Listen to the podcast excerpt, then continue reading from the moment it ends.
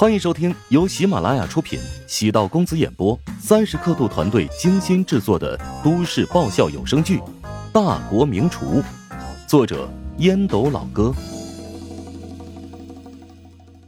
第五十四集。看了一眼时间，凌晨四点左右，关闭手机，正准备翻身再入梦乡，门外传来一阵窸窣的动静。第一反应。妹妹又在搞什么鬼？陶如雪从床上走下，将拖鞋勾到脚边套上，轻轻的推开门后，只见乔治的背影在走廊尽头一闪而过，他蹑手蹑脚的跟了过去。乔治蹲在客厅的玄关处换鞋，没有开灯，光线昏暗，看不清他的表情。莫非是梦游？都说呀，深度梦游的人不能随便惊醒。身体的各项机能都处于一天最弱的时候，这个时候猛然的叫醒他，会出现晕晕沉沉、一下子没有反应过来的状态。陶如雪突然有点害怕，轻声喊道：“这么早，你干什么去啊？”乔治已经穿好了鞋，在地上踩了两下，将鞋踩实。啊，食堂最近都会很忙，我得提前去菜市场选材。放心吧。我不是去干坏事儿。你怎么总把人想的那么坏呢？我也希望你能关心我呀，但那不过是自欺欺人罢了。我也不怪你误解我，是吧？瞧不起我啊？人嘛，要凭实力说话。我跟那个韩冰相比，现在是经济上是有些差距，但是我自认为毅力足够，也能够吃苦，摆脱软饭男的帽子，问题不大。乔治也不知道。为何会把话说得如此绝情？他其实隐隐知道陶如雪在关心自己。相比较于当初见面就掐，彼此之间仿佛有深仇大恨。现在两个人的关系缓和不少。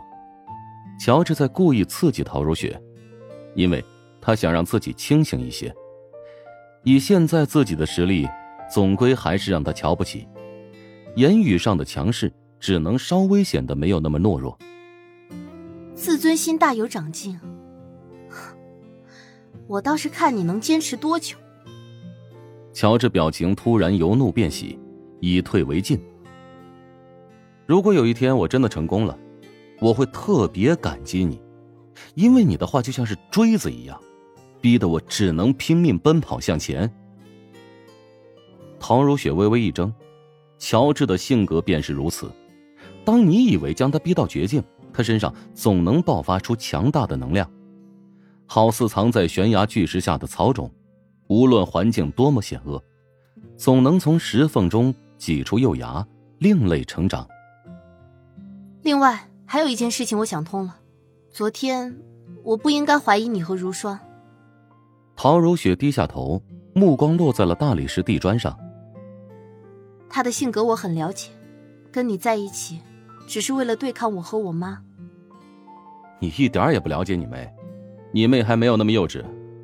她跟我关系缓和些，只是因为知道我对她不会有恶意，而且愿意将她当成亲人。乔治并没有因为陶如雪给了个台阶，便顺水推舟的领情。是，她虽然也有病，但是比你和你妈都轻一点，也比你们容易治愈。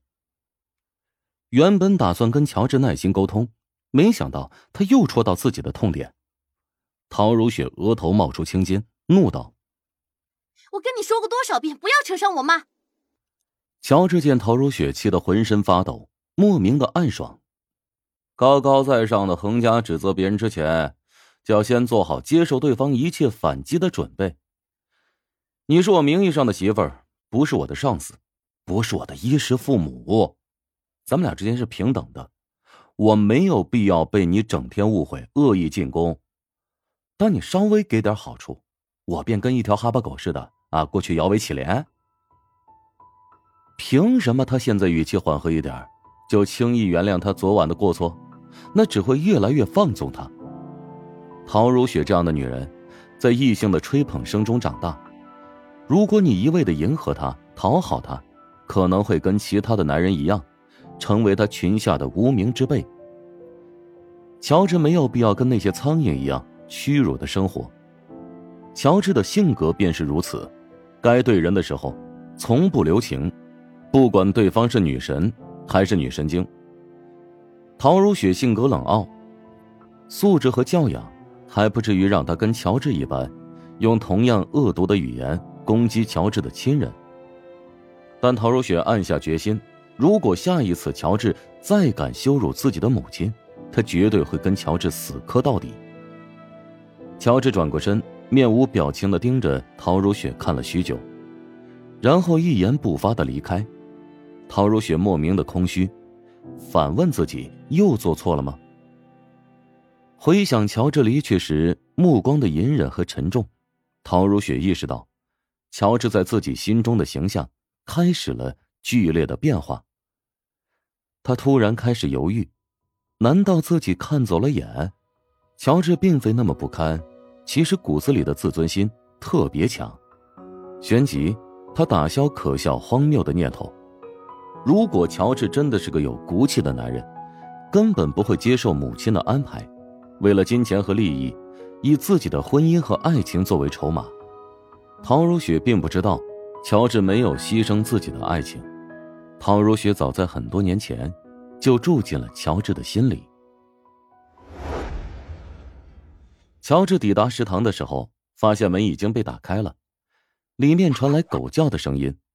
食堂的钥匙共有三把，除了乔治拥有之外，还有两把分别在丁婵和陈阿姨手中。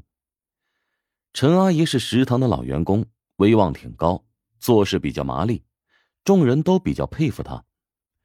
陈阿姨肯定不可能这么早过来，难道会是丁婵？灯光之下。穿着运动装的丁婵，纤细的身材被拉得斜长，她手里拿着一个奶瓶，正在给杂毛比熊喂奶，青春而单纯。任何男人遇到这一幕场景，都会有种初恋涌上心头的感觉。你怎么这么早？乔治将灯光打开，丁婵那张姣好年轻的脸蛋儿，豁然变得清晰起来。睡不着就起床过来了。昨天那么忙，今天肯定也不会轻松。虽然我挺没用的，也帮不了你什么，但是有个人陪你说说话也是挺不错的吧？